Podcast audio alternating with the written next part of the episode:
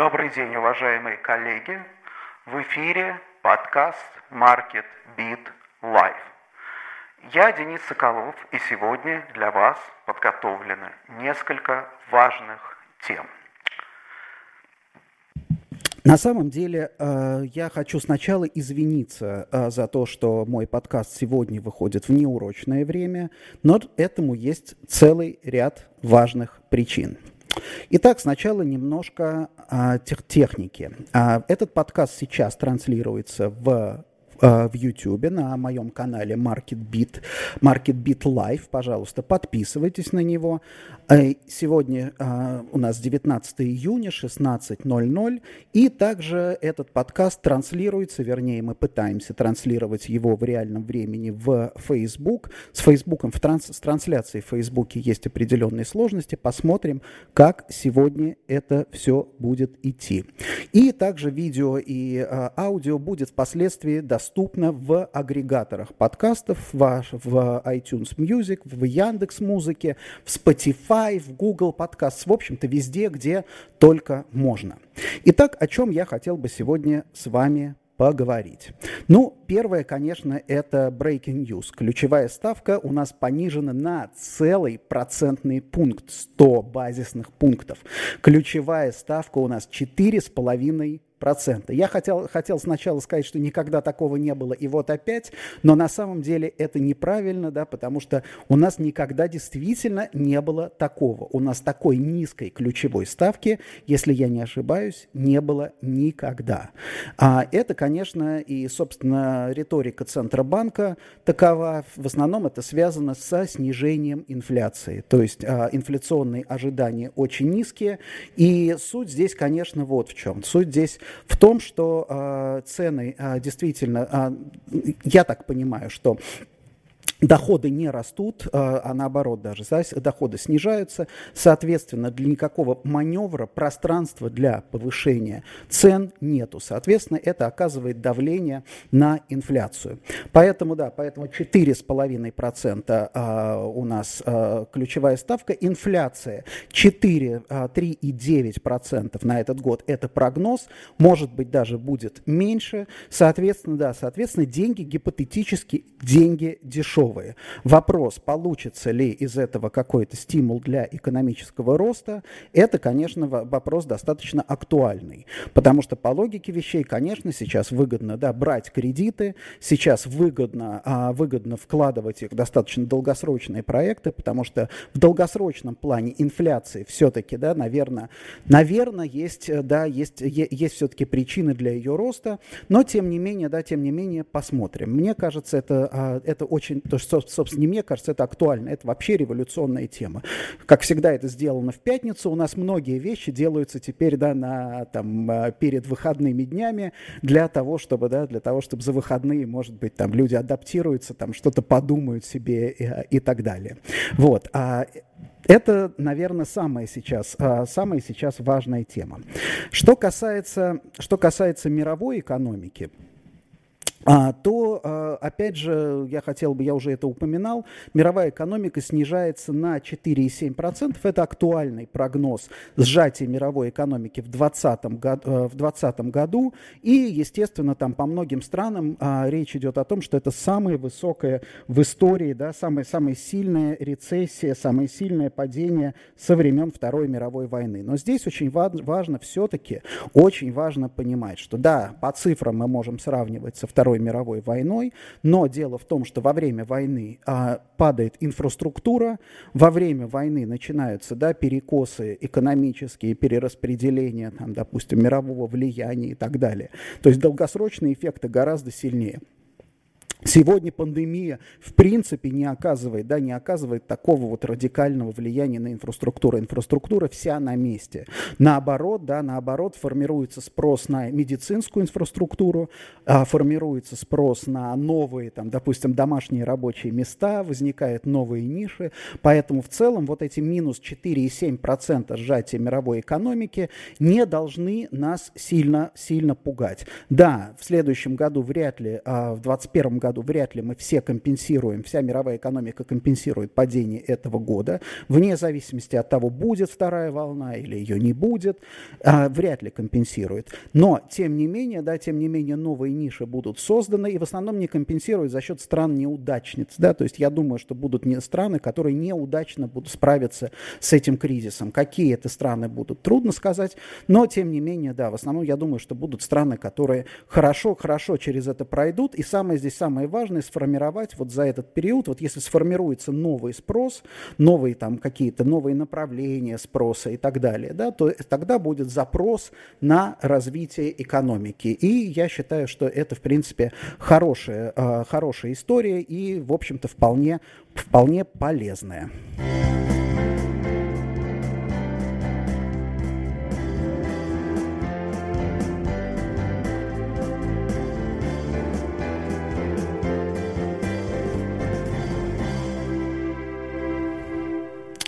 Так, и по-прежнему с вами Соколов Денис, и я бы сейчас хотел поговорить уже теперь о более близких нам темах.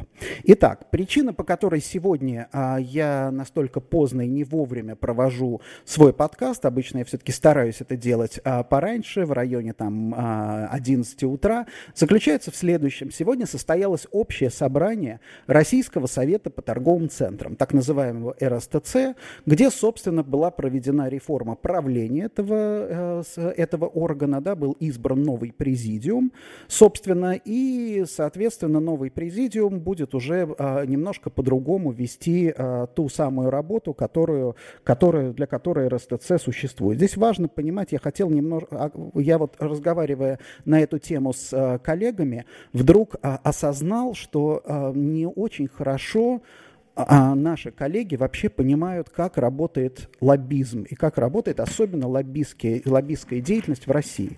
И я хотел бы использовать этот вот повод, да, повод реформы РСТЦ для того, чтобы немножко рассказать, как вообще функционирует это. Потому что, к сожалению, стараниями там, телевизора, фильмов, каких-то боевиков у нас сформировалось вульгарное абсолютно представление о лоббизме. Это когда какой-то лоббист такой с глубокими карманами, да, какой-то там решала, да, заходит и и, соответственно, покупает там депутатов, покупает там кого-то еще, да, а, раздает там деньги направо-налево, потом все единым там, единым фронтом голосуют за что-то.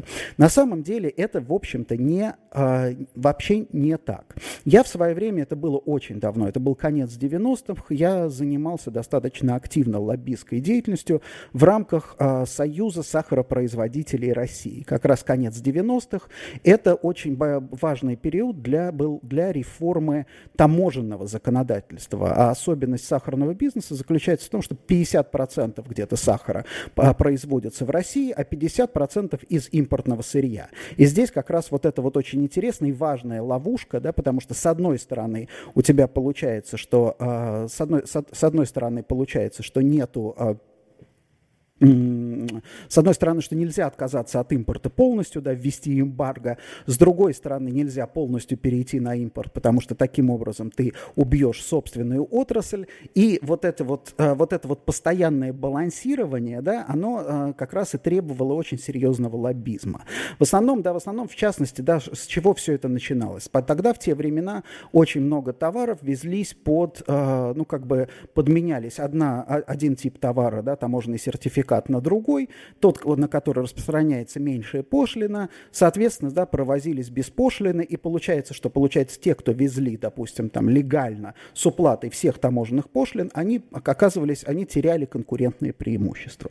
И э, как бы не то, что теряли конкурент, они были, были не конкурентны с контрабандистами, по сути дела. То есть таким образом вот эта вот э, грязная практика, она вымывала хороший бизнес и давала преимущество плохому. Соответственно, лоббизм поначалу начинался с чего? Невозможно взять, да, невозможно совершенно взять и сказать таможенникам, вы работаете честно, да, никакой лоббист это сделать не может. Но лоббист может протолкнуть такую историю, что а давайте мы будем брать пошлины, например, фиксированные, например, а не адвалорные, так называемые. Адвалорные это которые идут от, а, это самое, от а, стоимости контракта. Потому что если при, приносишь на таможню фальшивый контракт, где у тебя партия товара стоит 3 копейки, а пошлина 10%, да, то, соответственно, 10% от 3 копеек это какая, какие-то гроши. При реальной стоимости, например, условно 100 долларов, да, а 10% от 100 долларов – 10 долларов. И тогда, тогда была первая как бы мера, она достаточно очевидная, простая, да, берем и предлагаем, давайте сделаем так. Давайте Установим просто фиксированную пошлину 10 долларов, например, да, и все, допустим, занижение таможенной стоимости контракта уже становится никому не нужным, бессмысленным совершенно. Тут важно что? Важно, как бы в любом лоббизме важно противодействие, наличие, да, вот э, наличие э, как бы конкурирующей структуры. Но дело все в том, что контрабандисты, они как бы на тот момент, они не обладали ни навыками этой работы, ни как бы они не думали, в принципе, о том, что как-то им надо надо защищать себя. Они просто поделили деньги, по сути дела, и все. Поэтому грамотный лоббизм тогда очень хорошо сработал. Значит, на чем зиждется э, грамотный лоббизм? Грамотный лоббизм зиждется на понимание вектора развития государства и умение встроить предлагаемые меры в повестку дня.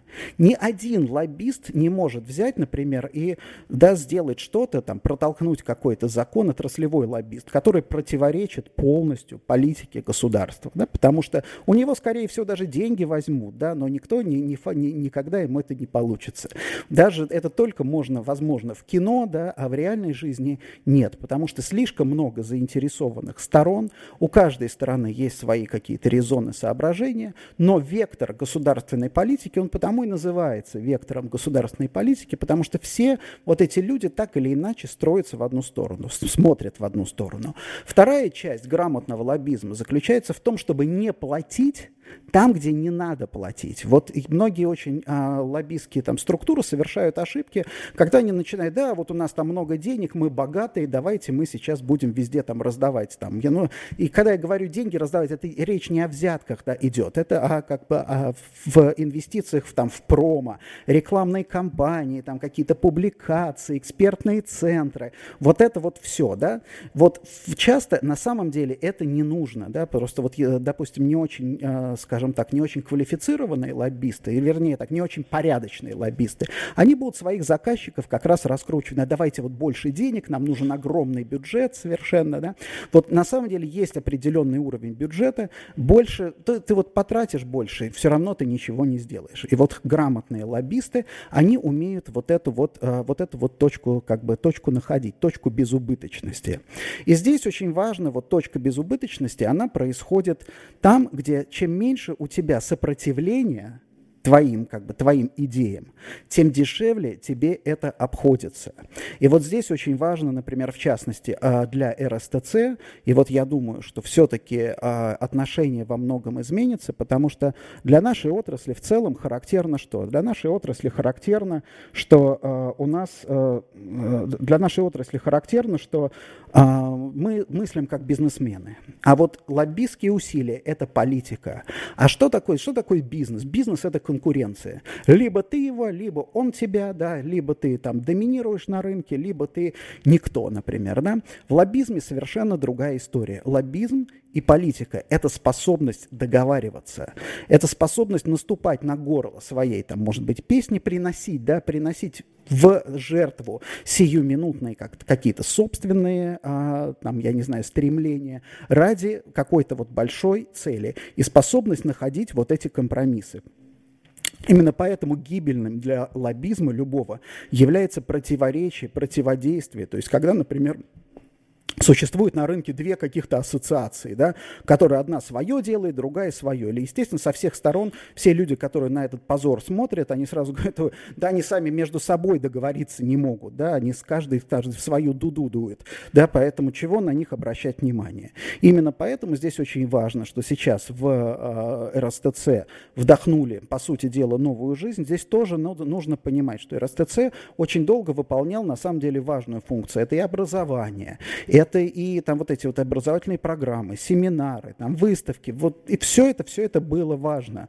Но сейчас вот в этой вот наступил момент истины, да, когда гораздо важнее теперь другое. И вот теперь сконцентрироваться на новом, да, сконцентрироваться вот на этой деятельности, защите интересов, потому что вот эта вот борьба с пятым пунктом, который, э, ну, как бы, который проводил с пятым пунктом, тем самым, который позволял арендатору выходить без штрафов из договора аренды, аренды.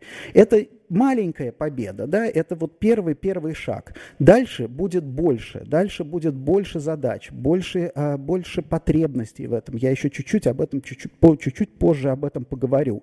Вот а, и Поэтому действительно перед э, вот этим советом сейчас стоят очень сложные задачи. И здесь, конечно, нужно менять менталитет, потому что, ну вот условно говоря, да, я лоббизмом занимался, но я не люблю это, я не умею, да, я, вернее, как бы, да, я, наверное, умею, но я не люблю, это не мое, например. Но здесь очень важно иметь правильных, правильных людей, которые, да, которые справляются, которые умеют, самое главное, они умеют договариваться. И вот здесь вот это вот та задача, которая будет сейчас стоять перед новым новым а, составом РСТЦ. Вот, а, поэтому, коллеги, я думаю, что у нас сейчас будет много еще переписок там и каких-то публикаций на тему там, того, что происходит в Совете по торговым центрам. Я вам скажу так, что а, это естественный, да, совершенно естественный процесс. А, естественный процесс смены, да, смены вектора, смены направления, смены задач. Она требует смены, в общем-то, людей и смены подходов. Да, не стоит стоять, ну, что, что называть, не то, что стоять, а Зачем, да, а, за, как, как бы времена, времена меняются. И, конечно, например, я, мы все видели, там, допустим, Булат Шакиров писал там а, возмущенные письма. И я полагаю, лично я полагаю, что, конечно же, Булатом надо было договариваться. Это, это первое, наверное, такое, такое какое-то, может быть, ошибочное решение. Но, тем не менее, да, тем не менее, это важно. Если у нас с вами в отрасли, в недвижимости появится сильная лоббистская структура, которая будет понимать, что и как, и как дальше двигаться, это гораздо важнее каких-то личных амбиций. И дело в том, что в том векторе, опять же, а, которым развивается у нас государство, чуть-чуть об этом позже, а, мне кажется, это важнее, чем аналитика, это важнее даже, чем данные, да, это самое, наверное, важнейшее направление.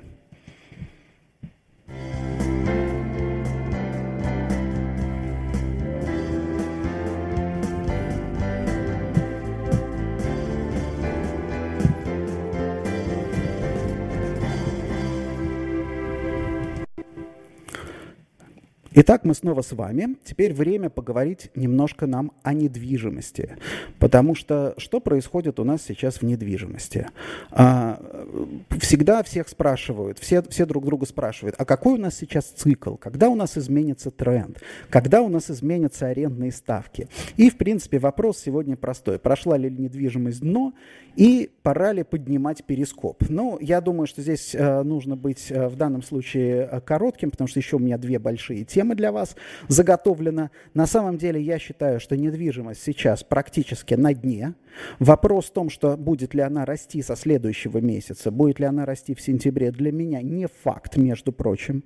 Я вполне допускаю, что она у нас на дне пролежит, на, может быть, целую, я не знаю, ну не вечность, да, может быть, до следующего года пролежит на дне. Более того, летом у нас начнет ощущаться падение экономики, то есть ощущаться именно в плане, там, допустим, банкротств, да, не, там, не только ритейла, не только там магазинов, а банкротств именно там, и опять же там разрыва кассовых платежей, роста задолженности, да, вот это вот все у нас начнет, вот этот снежный ком начнет копиться летом, да, поэтому я думаю, что, э, я думаю, что у нас пока потенциала для роста в недвижимости, в общем-то, нету, да, но с другой стороны, я не думаю, что у нас есть потенциал для падения э, недвижимости, дальнейшего падения недвижимости. То есть напомню, что мы в этот кризис вошли практически на дне, на нижнем цикле. У нас не было пузыря на, э, на рынке недвижимости. То есть как бы дальнейшее любое падение, там, допустим, метрик э, финансовых показателей недвижимости фактически приводит к кредитным дефолтам, да, потому что запас прочности у, собственно, у девелопмента и у инвестиций в недвижимости минимальный. Поэтому я думаю, что мы здесь лежим на дне. Перес, поднимать перископ нужно обязательно. Самое время как раз поднимать перископ, потому что сейчас надо думать, думать, да, сейчас надо думать, что делать с проектами, что делать с объектами, как проводить реконцепции, потому что, да, как всегда в бизнесе, все, когда все начинают что-то делать, когда становится очевидно, когда начнут расти арендные ставки, например, и стоимости, и падать ставки капитализации вслед за а, снижением ключевой ставки, то а, тогда будет уже поздно, да, поэтому, конечно, нужно начинать это делать сейчас, а это не значит, что нужно там размораживать немедленно все проекты, приступать к стройке, настройки, но иметь как бы сценарий низкий старт необходимо. Я уже говорил о том, что самая правильная стратегия сейчас, да, это, а, ну, собственно, о чем говорят там и западные наши товарищи, это гибкость, это вот разработка, это машина, да, вот, вот сейчас стратегия, это не план, который написан где-то, это мышцы, это вот какой-то развитый метаболизм корпоративного организма, это способность быстро среагировать, быстро поменять направление и много вариантов, к многовариантному планированию. Поэтому, да, коллеги, перископ в недвижимости поднимаем, вот, но смотрим, озираемся по сторонам с осторожностью.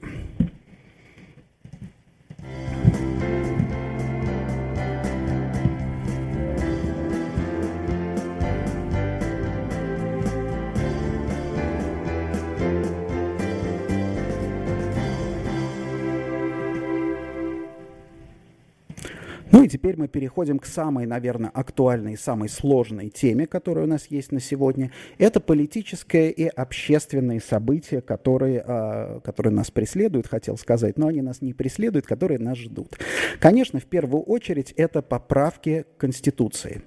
Вот здесь много интересных моментов. Да, наверное, э, при э, той, как бы, при той рекламной кампании, мне нужно очень осторожно выражаться, поймите меня правильно, значит, при том масштабе рекламной кампании, которая сейчас есть, а, я думаю, что а, результат голосования очевиден. С другой стороны, мы уже видим некие признаки, да, даже не раскола, а некие признаки а, такого размывания консенсуса. Ну вот характерный пример, да, Гончаров, директор Теремка, да, который, ну уж самый, наверное, один из самых системных, по сути дела, бизнесменов, один из самых таких борцов активных борцов с засилием иностранных компаний, и то на некоторое время даже сделал себе аватарку «Я против поправок». Да? Потом, видимо, его там, убедили, что этого делать не стоит.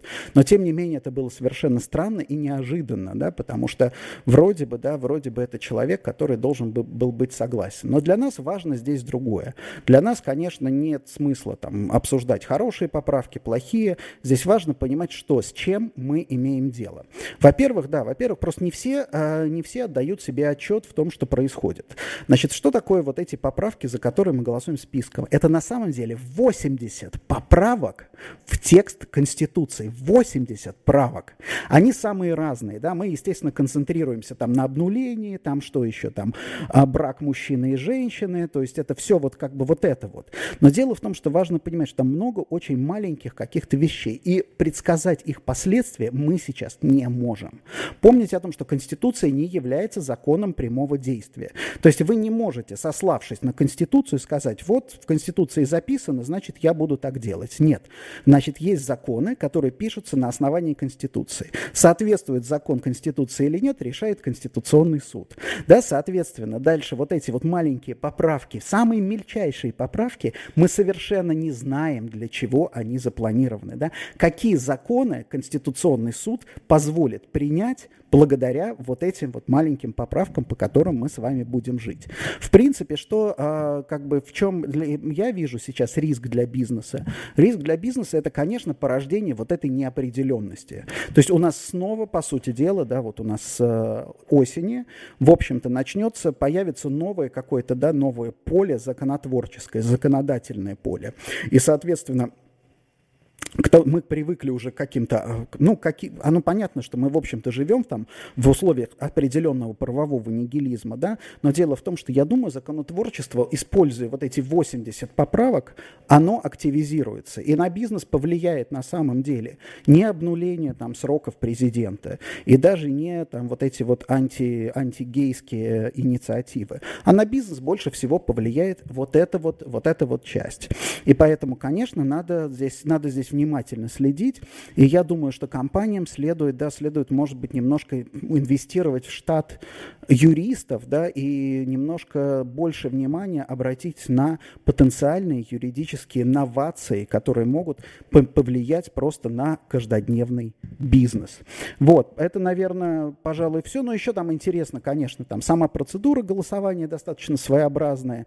Я не уверен. Ну, об этом, об этом на самом деле много можно говорить, да, а, насколько, насколько все это там полезно или там, я не знаю, как, э, к чему приведет, но я вот хотел как раз э, сакцентировать внимание вот на этой вещи, что очень часто, да, очень часто, когда нам власти говорят, что мы за стабильность, мы все это делаем для того, чтобы была стабильность, на самом деле это все получается наоборот. Например, что такое, вот мы, нам говорят про политическую стабильность последние там годы. Вы знаете, что за последние пять лет у нас внесено 90 поправок, изменений в законодательство о выборах.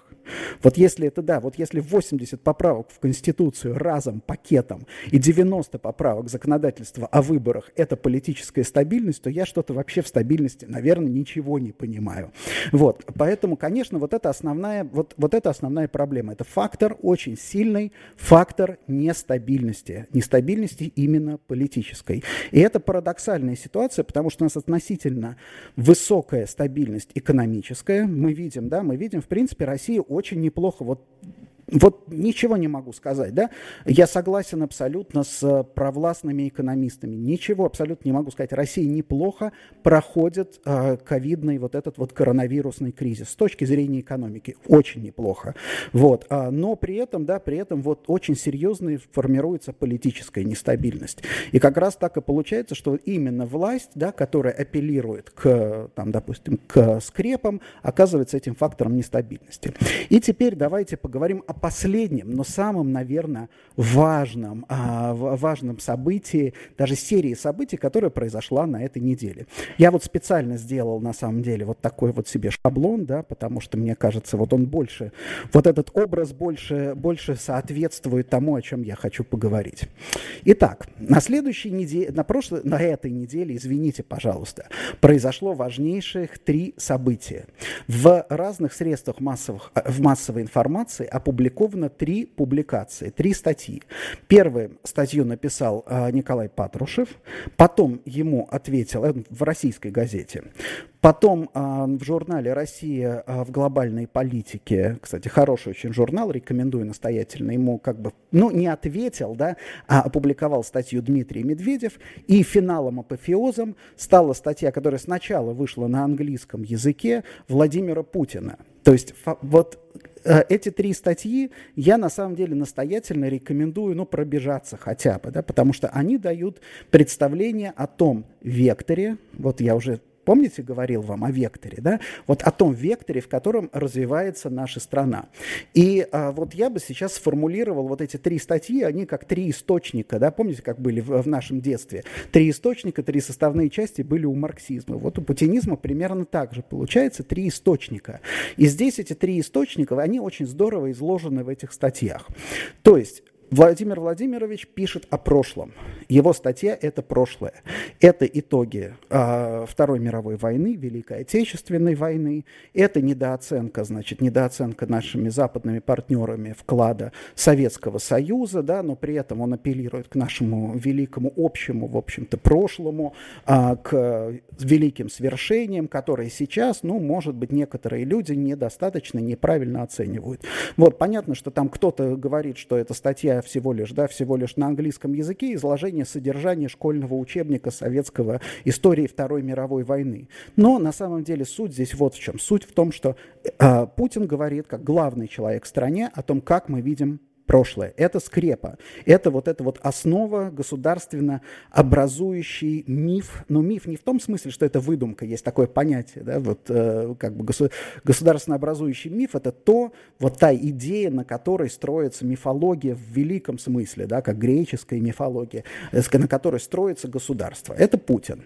Далее Патрушев. Патрушев говорит о том, что в принципе все у нас хорошо, но у нас вот ценности, у нас вот сейчас ценности, у нас очень необычные ценности, ценности, которым, да, которые они не такие, как на Западе. Это настоящее. Но я сейчас к Патрушеву еще чуть-чуть вернусь. Вот. И Медведев, который говорит про будущее. А Медведев говорит про будущее, опять же, про сотрудничество с другими странами в постковидном мире. Что объединяет все эти три публикации? Я на самом деле, я не аналитик, я, в смысле, я не политолог, не политический аналитик, и поэтому не буду, есть несколько разборов этих, э, этих материалов, но я хотел бы обратить внимание на одну очень важную вещь. Вот во всех этих трех материалах есть одна общая. Это самоидентификация через внешнего наблюдателя. Путин говорит о том, что западные товарищи там недооценивают, хотят пересмотреть там и так далее, но мы там настаиваем на том-то, том-то, том-то и было, и мы носители истины, вот все. То есть он ведет диалог. Не зря, кстати, он опубликовал свою статью сначала на английском языке, да, то есть она вообще напрямую обращена к странам, к злобным странам Запада. Дальше Патрушев идентифицирует наши ценности, там слово ценности повторяются сотни раз, он идентифицирует наши ценности через отрицание. Он говорит, наши ценности, они не такие, как у них. Вот какие у вас ценности? Они не такие, как у них. Вот у них там такие, такие-то, такие-то, и они даже там типа декларируют свои ценности, но не живут по ним, а наши ценности другие. То есть для того, чтобы рассказать о российских ценностях, необходим, опять же, внешний наблюдатель. То есть нужно обязательно показать вот этого внешнего там, я не знаю, человека, внешнюю какую-то структуру.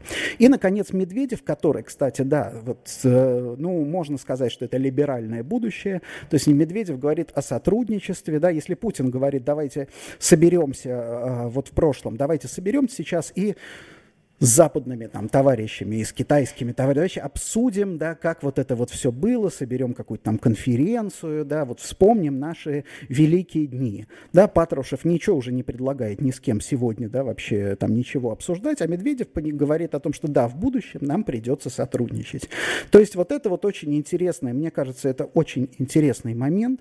Здесь что хорошо, а, что плохо, конечно. Плохо, конечно, то, что, скорее всего, да, вот настоящее у нас представлено статьей Патрушева, а там, естественно, и все там и иностранные агенты, и Запад, и влияние, и так далее, и тому подобное. И вот все вот это, вот все нам внешние угрозы. То есть Россия в кольце врагов, ну, ну достаточно привычная риторика, которая, конечно, да, так или иначе будет приводить к идее там, так, закрытия, наверное, страны. Но, опять же, необходимость внешнего игрока, да, вне, внешнего наблюдателя, она не позволит, наверное, нашим властям закрыться окончательно. То есть они не понимают, они не чувствуют себя вне, опять же, вот каких-то, то есть не, да, если они не будут ничего доказывать условным каким-то там американцам или там европейцам, то как бы их нету. То есть Россия, она существует, это хорошая новость. То есть Россия, она существует, она часть глобального мира.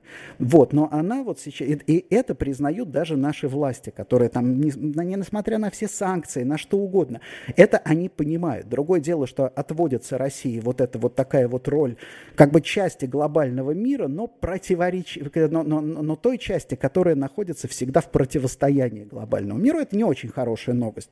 Ну и, конечно, а то, что, допустим, Медведев, он пытается примирить вот эту как бы эту концепцию сегодняшнюю, концепцию прошлого Путина, концепцию сегодня Патрушева пытается примирить каким-то образом э, с будущим, в общем-то, тоже не так уж, э, не так, не так, не так уж и плохо, да, потому что, конечно, никто из нас, мы не хотим ничего, никакого слома, да, мы хотим, мы хотим каким-то образом примирения, да, вот примирения позиций, а, как бы завершения радикализации.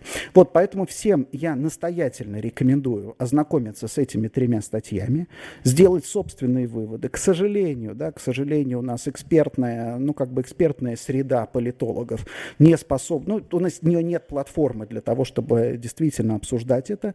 Но что важно, опять же, для нас? Не зря я сегодня говорил о лоббизме.